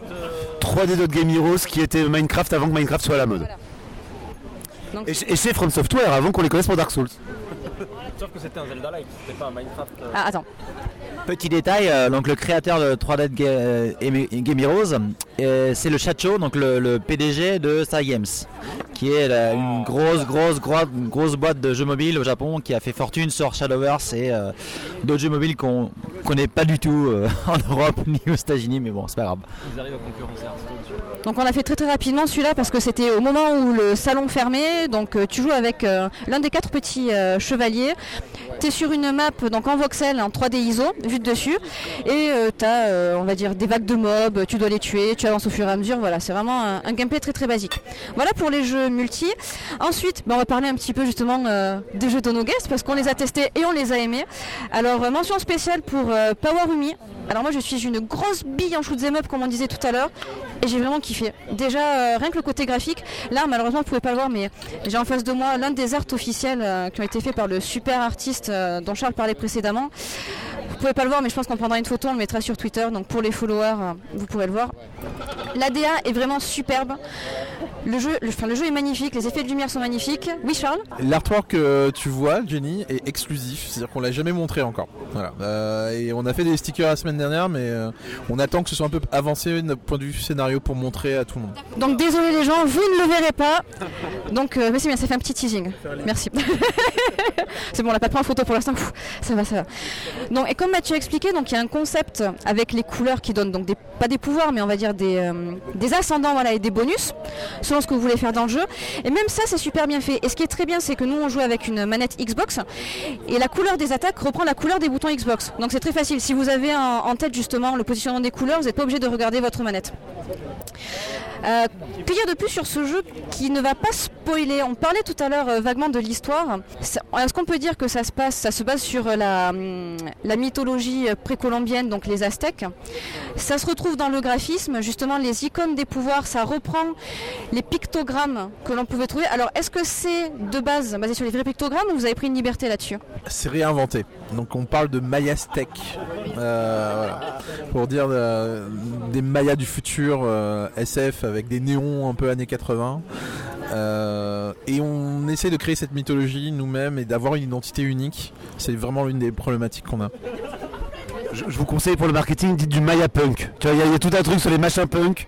Le Maya Punk, il y a peut-être un truc à tenir. euh, Tu vois, c'est comme le steampunk, tu vois, mais encore plus euh, tac, euh, 16e siècle, on y va quoi. Pour la musique, on parle de euh, euh, péruvienne électro-métal. On aime bien, non, on aime bien. À quand la BO alors? Une BO ouais Non je pense hein Oui vas-y. Ça fait penser à Sepultura qu'il y y est-ce qu'il y a un lien? On est dans un univers maya, euh, notre musicien est un gros métalleux, voilà. Et euh, voilà. Et on a, on a aussi une, donc, euh, une tendance électro plutôt dans l'équipe. Donc il fallait mixer les goûts de tout le monde plus notre univers et ça, ça donnait ce style euh, avec euh, des gros riffs de guitare, euh, de la flûte péruvienne et de l'électro, euh, et qui est plutôt pas mal. Non, non, c'est vraiment. euh, je trouve que le, le concept du jeu est déjà super, l'exécution est géniale, donc bah, vivement la sortie pour qu'on puisse comprendre un petit peu plus l'histoire. Et j'ai joué également euh, au jeu de Monsieur Takosan. Alors, Tasquete Takosan en français, c'est euh, Au secours, Monsieur Taco, c'est ça? Sauvons Monsieur Taco. Donc euh, là pareil, moi j'ai pas vu le côté RPG parce que ben, j'ai pas réussi à décrypter le japonais parce que je suis pas assez bonne malheureusement. Et j'avais un petit peu de mal à voir en effet les pixels euh, quand on est un petit peu trop près j'avais un petit peu de mal. Mais c'est très très sympa. Encore une fois je suis une bille aussi à ce genre de jeu parce que c'est à l'ancienne et j'étais très très très mauvaise à Mario hein, vraiment. Euh. donc ce qui veut dire que le gameplay est bien réussi. Ce que j'aime beaucoup par contre et qui qu'on comprend de ça reprend les sauts à l'ancienne plus on reste appuyé et plus on va faire un saut euh, élevé Euh, j'ai pas vu les super pouvoirs que toi, Matt, tu as testé. Euh, la seule attaque de base, c'était l'attaque d'encre. Donc l'encre se vide au fur et à mesure. Vous avez une jauge spécifique qui se remplit. ben, vous trouvez des petites taches d'encre un petit peu partout. C'est assez facile. Est-ce que après, plus on avance et plus c'est compliqué justement? Est-ce qu'il y a un moment où on est à sec d'encre dans le jeu? Euh, bah oui, il y a des moments plus ça avance, plus t'avances, plus il y a des types d'ennemis différents. Certains qui demandent plusieurs coups pour être paralysés, par exemple. Et euh, bah oui, des fois la, barre d'encre est vide et du coup quand elle est vide, il faut attendre qu'elle se remplisse toute seule. Donc on peut pas attaquer pendant ce temps-là. D'accord, j'avais pas vu qu'elle se remplissait toute seule, tu vois, comme on en gagne tellement euh, facilement au début, j'avais pas fait attention à ça. Et oui, ce qui est important, c'est qu'on ne tue pas les ennemis, on va les figer, ce qui va être très important pour parfois passer au niveau supérieur.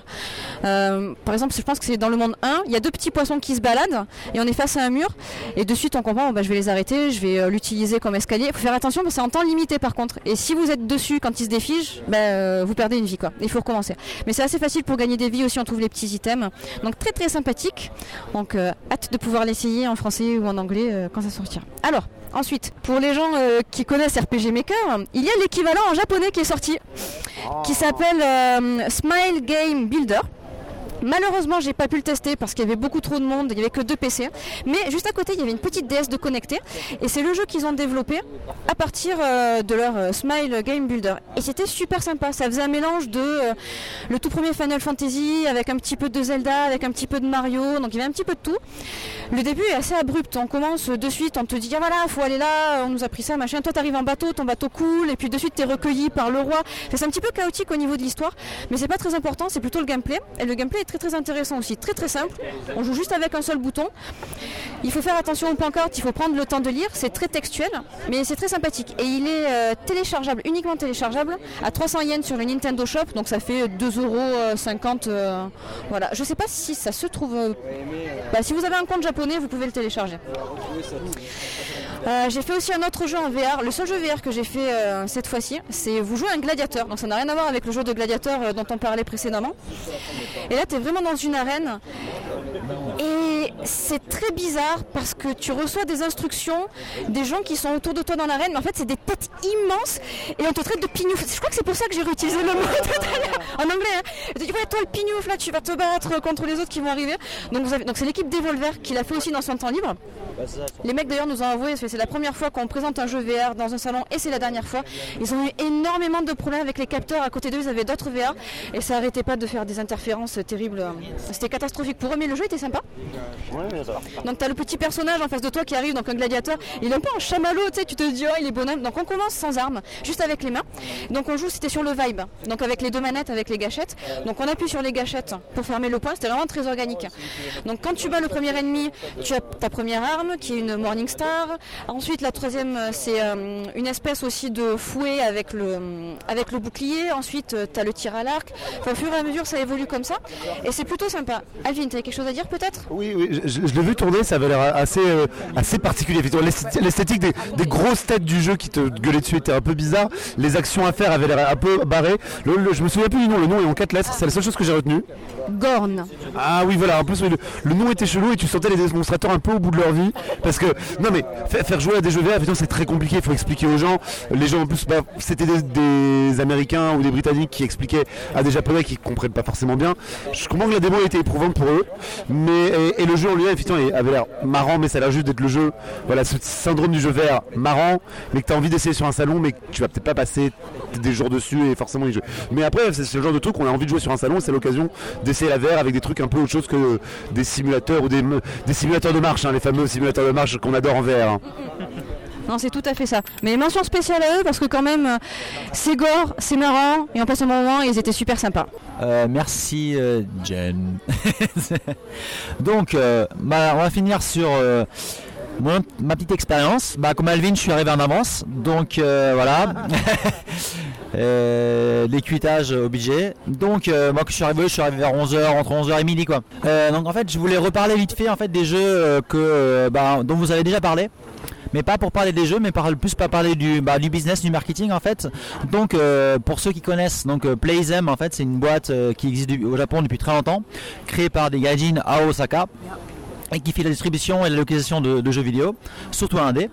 Et donc le jeu, le jeu que vous avez cité tout à l'heure, en fait, Momodola 5 parlait aussi de hum, euh, Code Connect, on a parlé euh, et il y a un autre jeu, alors je ne me plus le nom, je crois que c'est Brave Beast, c'est un truc comme ça. En fait, c'est un, un espèce de Castlevania, vraiment, vraiment Castlevania-like, mais euh, vraiment euh, copié. euh, c'est à Lucard en fait, euh, oui, avec une épée et tout quoi.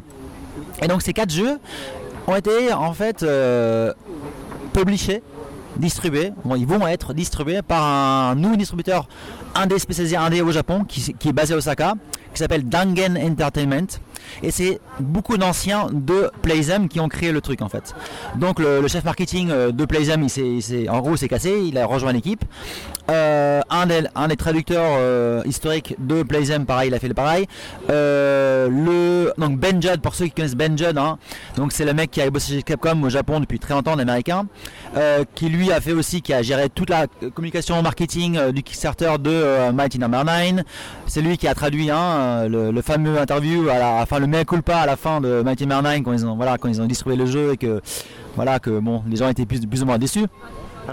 En parlant pour, pour- apparemment l'affaire Mighty Number 9 n'en finit pas parce que j'ai reçu un, j'ai reçu un flyer pour un Mighty quelque chose, je sais plus quoi, de Inti Creates sur 3DS. Donc Inti Creates qui avait été chargé de faire, faire Mighty Number 9, qui visiblement s'est fait oh, se sont aussi fait baiser dans l'histoire, sont en train de lui foutre un couteau dans le dos. de- C'est pas grave, faire notre Mighty quelque chose juste pour te troller la gueule sur 3DS. Rien. Je, je, l'ai- alors je, ne lis pas le japonais donc je n'ai pas compris ce qu'il y avait sur ce flyer, mais j'ai juste vu un Mighty quelque chose avec Inti Creates mais pas Inafune sur 3DS et genre vraiment genre le tout de ok waouh ça, ça va loin cette histoire quand même. Alors je pourrais pas te donner les détails exacts, mais de ce que j'ai vu, je suis passé devant le stand en fait, et donc c'est Mighty Gun quelque chose. Mighty Gunvolt Burst. Voilà, donc euh, un Gunvolt, tout, tout est, tout est dit.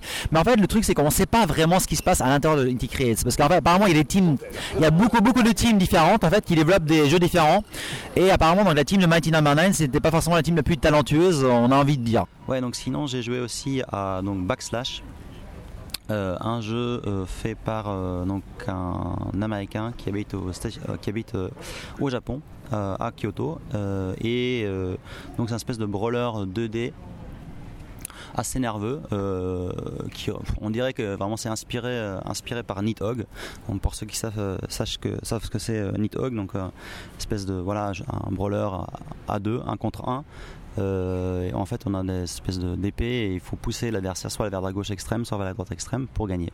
Et là, dans, ce jeu-là, en fait, c'est un peu la même euh, DA, je dirais un peu plus dark quand même, avec une, mise avec une musique un peu hip-hop.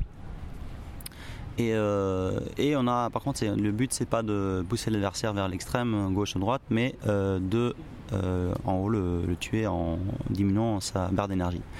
Et donc, avant de commencer le combat, on choisit un type de défense et un type d'attaque en fait. Euh, le type d'attaque en fait, il va aussi en random, il va tourner et pendant le combat, toutes les je sais pas 30 secondes, euh, 20 secondes, ça change. Du coup, euh, l'effet spécial, enfin l'attaque spéciale va changer. Donc, il faut s'adapter. Donc, des fois c'est une attaque, des fois c'est un espèce de téléportation. Donc euh, euh, voilà, donc il faut vraiment s'adapter toutes les, toutes les 20 secondes euh, à son adversaire et à son, pouvoir spécial. Et c'est assez nerveux, euh, vraiment, vraiment fun à jouer. Et c'est des parties qui sont très rapides, je pourrais dire une ou deux minutes, maxi- grand maximum. Quoi. Euh, donc voilà, euh, le studio c'est Skeleton Crew euh, Games. Donc un autre truc, comme beaucoup de, jeux VR sur le salon, sont faits par des japonais, même si c'est plus des expériences euh, vidéoludiques que vraiment des jeux. Mais on voit vraiment que les japonais ils prennent goût à la VR, même pour les petites euh, expériences euh, complètement débiles, comme celle que j'ai fait tout à l'heure. Euh, en gros, il s'agit de, donc le titre du jeu c'est God of Money. Donc ça ce jeu-là enfin cette expérience vidéoludique a été supervisée apparemment par euh, donc ancien Access Games, avec sa nouvelle boîte maintenant All Games. Euh, et donc c'est quoi le concept? C'est tout bête. On, donc c'est un, une expérience VR avec euh, en Oculus Rift avec les deux manettes, euh, avec les gâchettes. Et donc en gros on se retrouve dans une espèce de ville avec en gros de l'argent qu'on prend, des tas d'argent comme ça, des, des, des liasses d'argent, des liasses de billets d'argent qu'on a à gauche, à droite de, de nos manettes. Enfin on a deux tables comme ça où il y a l'argent et on les prend et on jette de l'argent euh, sur les gens en fait. Et euh, pour les rendre heureux. Voilà. Donc euh, le but du jeu c'est de rendre le plus heureux le plus grand nombre de gens en leur balançant des liasses de dollars ou de je sais même pas si c'est des yens de dollars hein, dans le jeu. Bon. donc complètement inutile et limite cynique. Mais je pense que le- les japonais pensent vraiment que l'argent est le seul vecteur de bonheur dans ce beau monde. Voilà. Et le dernier jeu. Oui voilà et, c- euh, et donc le dernier jeu auquel j'ai joué, c'est marrant parce que c'est un jeu, c'est un jeu que j'adore à la base. Euh, donc, il, s'agit de donc, la série Pixel Junk, donc hein, Q Games. Euh, et là, et de Eden. Eden, c'était le premier jeu Pixel Junk qui était sorti à l'époque sur PS3. Et là, en fait, ils ont, sur le salon, il y avait euh, Pixel Junk Eden Obscura sur iOS. Alors, je sais pas si c'est sur Android aussi, en tout cas, là, il y avait que des iPhones. Et donc, ça se joue tout au touch. Donc, euh, on touche le personnage, on swipe pour le faire sauter. Euh, quand il est en l'air, on reste appuyé sur euh, le personnage, il va charger, on va faire un double jump en fait. Quand, il- va s'accrocher à une plante, une liane en fait, on, fait tourner le doigt comme ça pour, en fait faire un, mouvement circulaire et pour lâcher, pour hein, dans d'autres sens. Et, euh, et voilà, on avance comme ça dans le monde, comme on, on jouait à l'époque euh, avec la manette euh, DualShock 3 à l'époque. Et ça marche plutôt bien. Puis le son, bah là, c'est la même musique que à l'époque et tout. Et par contre, je lui ai demandé s'il a sorti cette année. Elle m'a dit aucune idée. Pareil, le price tag, on sait pas. Donc je pense, j'imagine que ça va être 2-3 dollars, pas plus, pas beaucoup plus, j'imagine. Euh, mais on verra, j'attends ça avec euh, patience parce que c'est quand même plutôt chouette. Euh, donc voilà. Et puis voilà, donc on arrive à la fin du podcast et on va vous quitter pour bientôt. Je sais pas si on va faire un podcast pour, la, pour ce mois-ci. Est-ce qu'on fait un, guide, on, fait le, le Beat Summit en Gaiden et on rajoute un podcast normal pour le mois, ce mois-ci? Je sais pas si on aura le temps. En tout cas, au plus tard le mois prochain. Et on vous dit donc à très bientôt et un, un お疲れ様。